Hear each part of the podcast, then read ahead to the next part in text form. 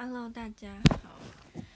嗯，今天的录音应该就是我回波兰前的最后一支录音了。嗯，我昨天啊，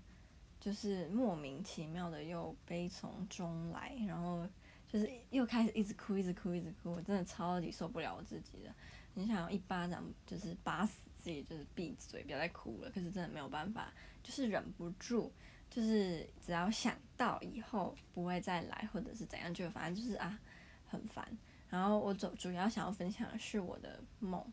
我又梦到了一大堆很奇怪的东西。然后我其实刚刚做完那个梦的时候，应该是五点多吧。然后我就睁开眼睛，我就开始把我说的我梦的所有内容就是想过一遍，因为那时候记忆还很深刻。然后。我就以为说，哦，那我应该会记得了。结果我又继续就是睡回笼觉之后起来，有一些就又有点忘记了，或者是我睡回笼觉的时候又梦到新的东西，所以旧的就又有点忘记。那我印象最深刻的是，在我的梦里啊，我似乎就是还是在台湾。我记得里我的梦里面有一个我大学时期。嗯，在台湾读大学的时候，嗯、呃，跟我最好的朋友，他也有在我这个梦的这一段。那时候 我在梦里面住的那一区，我住在一个蛮偏僻的地方，然后我是跟很多人一起住，然后可是我我不是只说我们是住在同一个房间，而是同一个可能是同一条路上或同一个街区。就是有非常多的人，但都是一个人，就不是说一个家庭或两三个人一起住，都是一个一个一个一个这样，然后都住在那个街区。我的大学这个好朋友呢，他就住的离我有点远，可是他是住在嗯那种会两三个人一起住的的地方，所以他就算那边的嗯人没有我这边多，可是会觉得比较热闹，因为会两三个人可能一起住就会聊天，会怎样啊，或者是一个家庭，可是我这边就是一个一个，所以。大家如果回到家没有跟邻居会有什么互动，你基本上是听不到有人的声音的。所以我住的地方是比较可怕。那我就记得，嗯，我从嗯我朋友住的那一区在前面一点的地方开始骑脚踏车回去我住的地方，然后我就记得我就骑回家时候，我发现那个街区全部都是暗的。就可能在街区之前的地方是亮的，是有有人有车，但当我到达我住的那一区的时候，一个人也没有，我是那一区唯一的人，这样，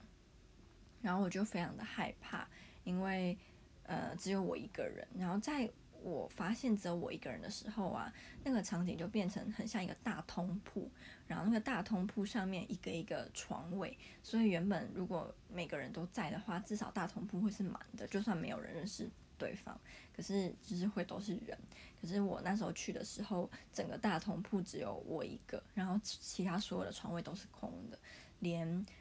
人留下来的。一些家庭呃不对，个人用品都没有，所以就整个感觉非常的诡异跟空荡荡，我就非常的害怕。我很模糊的记得，在这一个片段之后，好像我很想要打电话给我朋友，跟他说我可不可以跟他一起住一段时间，因为这边都没有人，我很怕。然后这一段之后呢，就是发生了。好像是有命案还是怎样，我就记得我旁边就有一个人类一半的尸体，就是下半身，然后肠子什么都露出来。我好像在那边就是看着那个尸体，然后我一直有预感有人要来杀我，我就很害怕这样。然后，但是我记得这个是还有一个后续，但是我忘记了。那第二段我记得的就是我一个人骑脚踏车。我之前在台湾的时候，嗯，因为我不会骑摩托车，我也不会开车，所以我都是骑脚踏车，就是去任何的地方。然后在这这个段路，我也是骑脚踏车。但我骑脚踏车的时候，嗯，我是在波兰的样子。然后，因为波兰的交通跟台湾比起来，实在是好非常的多，不太，嗯，就是他们都非常守交通规则，然后遇到行人百分之百都会让。所以是非常让人安心的一个交通的情况。那我在骑脚踏车的时候，照理来说我是很放松的，但在这一这个段落，我有点控制不住我的脚踏车。然后我在梦里面，我撞到前面的车，撞撞到至少三次。然后很多时候，我变得好像忘记怎么骑脚踏车的样子，怎么骑都很像要出意外，我就很害怕，所以我就打电话给我爸，我就跟他说怎么办，就是，我好像出了点问题，我不知道怎么骑脚踏车了，我一直撞到前面的车子，我一直控制不住，我该怎么办？然后我爸就开始给我一些意见，就跟我说什么有的没的这样。那这就是这个第二个段落。那第三个段落呢，在我的记忆里是我男朋友有出现，然后。他好像就是跑去找他朋友。那在这个这个有我男朋友的片段里面，很奇怪是，我跟他中间隔了一道墙。他身边有两个女生朋友，但这两个女生朋友好像一个是欧洲人，一个是亚洲人，这样。然后他们三个就是他，据他说，这两个人是他忘记是以前工作的朋友，或者是以前学校的朋友之类。然后他们就是要一起去找其他的朋友吃饭，或者是出去。那我就跟他们中间隔了一道墙，可是我是看得到他们的，或者是我是鬼鬼祟祟的，呃，透过那堵墙就是跟踪他们，然后我就一直跟着他，然后，嗯、我的心里是很害怕、很生气、很就是我觉得你为什么要单独跟两个女生？就是走得这么开心，这么近，跟他们说说笑笑的。你这这几天都没有对我笑过那么开心，你你却就在清醒的时候啊，没有对我笑那么开心。但是你却对那两个女生，就是她那两个女生好像有勾着他的手，还是没，我不记得。但是我就很生气，我就一直跟着他们，跟着他们走。然后最后在这个梦的最后，我记得的片段是，我到了一个很像是东南亚国家的地方，我不确定是泰国或者是越南。嗯，然后那边在办庆典，用非常大的气球造，呃，不对，财神，呃，那个是什么？那个财不是不是，那个是弥勒佛造型的气球，超级无敌大，大到你会很很有压迫。就算它的造型是笑着的佛，你应该会很安心，但是没有，它那个大到就是你只会觉得很畏惧。那就是一个弥勒佛，然后身边很多人都穿着东南亚的嗯传统服装，这样好像是有游行还是什么。那我记得我在这个段落里面，我是很困惑的，然后好像我在躲什么东西，可是我又在好像在寻找什么东西，我我不记得，我就是一直在不同的庆典或者是不同的游行当中，就是。呃，穿梭就对了之类，应该是还有别的细节，但是我忘了。嗯，所以我觉得我今今天做的梦，整体就是困惑、害怕、逃避，然后找寻等等。嗯，不知道跟我现实生活中的心理状况是不是有关，还是它就只是一个平常我喜欢看有的没的恐怖电影啊、恐怖游戏啊什么，所以才会有这种。这种混乱的梦，最近台湾的那个国产游戏还，它应该是要念还愿才对，但一一开始大家都以为是念还愿，所以我就假设，嗯，大家还是以为它是念还愿吧。我就从它刚就是应该是二十号嘛，是二十号九点晚上台湾时间晚上九点嘛，我不记得。总之，他从他刚。就是可以买的时候就开始看直播。我一开始是看台湾人的直播，然后穿插看中国人的。然后等我看完之后，接下来我都是就是一直疯狂的在 YouTube 或者是在嗯其他版搜寻有关还愿的各种消息。这样，我个人是还蛮喜欢。可是我直播看第一次的时候啊，那时候。呃，我忘记是为了什么，但我都没有看得很完整。我是我说第一次，后来才开始有看。所以我第一次看看完的时候，我就觉得它中间有一个，呃，它中间有一个片段是绘本的，嗯，样子。我觉得那个片段非常的漂亮。其他的我就没有什么印象。然后对于结尾，我那时候我知道我知道那个小女孩发生什么事情，可是他最后有唱歌的地方是大家觉得很感人的。那那时候我好像看的直播，他没有播最后那个地方，可能怕有版权吧，所以我就一直没有跟到最后很感人的那个部分。我是到自之后，我自己每天就是会看有没有其他国家的人在玩，然后我就会去，嗯、就是就是整个很完整的走过一遍，我才发现原来。就是结尾超级无敌感人，然后结尾小女孩唱的歌就是超好听的。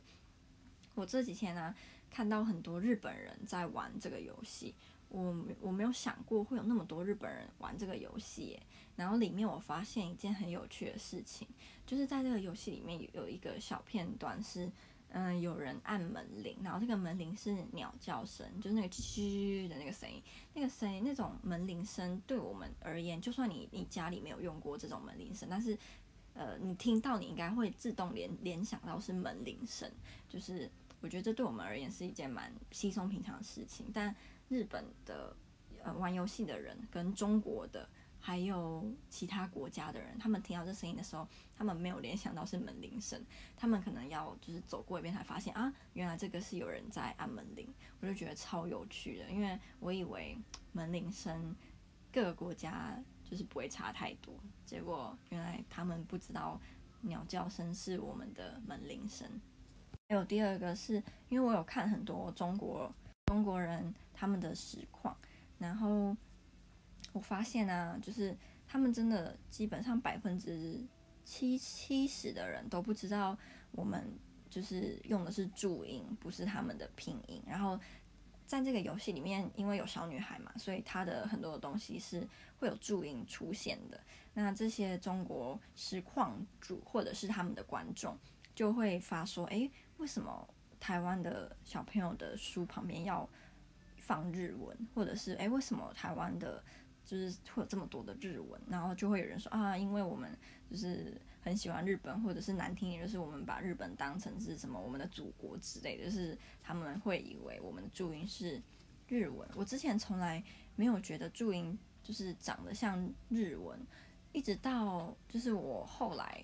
可能呃有接触比较多中国的网站之后，才发现知道台湾拼呃注音的中国人会觉得他们长得很像日文。像我室友，我室友就是我讨人厌的室友，他很喜欢日本，然后他也有学就是日文。那他之前就是看到我打字的时候不是用拼音，因为他的他的前室友有中国人，所以他知道他们是用拼音，他就以为我也是用拼音。结果他就看到我的就是键盘是注音，他就想说这个是什么？这是日文吗？我说不是。然后我就说这是我们的注音，我才跟他就是跟他解释，他才觉得哇好特别，因为看起来真的很像日文。就是我自己从来没有觉得过，就是除非有人，其实我跟他们接触之后，他们讲，我才知道原来在不知道注音的人眼里，长得这个东西长得很像日文。然后因为我看我有我也有看很多日本实况主的的玩还愿的片段，那下面留言我就会看一下。就算我看不懂啊，可是我会复制，然后跑去就是翻译这样，然后就好像也有一些日本人说我们就是呃中文旁边那个长得也蛮，就是让他们有联想到日文的感觉，所以可能在日本人的眼里也会觉得这看起来很像日文，就就觉得蛮有趣的。最后呢，想跟大家说，昨天啊，就是不知道要煮什么，可是我前天煮了蛋饼，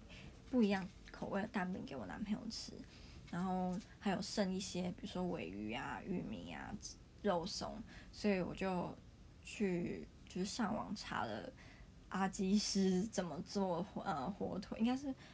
火腿尾鱼蛋炒饭吧。我是看阿基师的，然后就我就照着那个步骤，我这边就是在厨房，因为他们的厨房是在一楼，然后就大家都可以。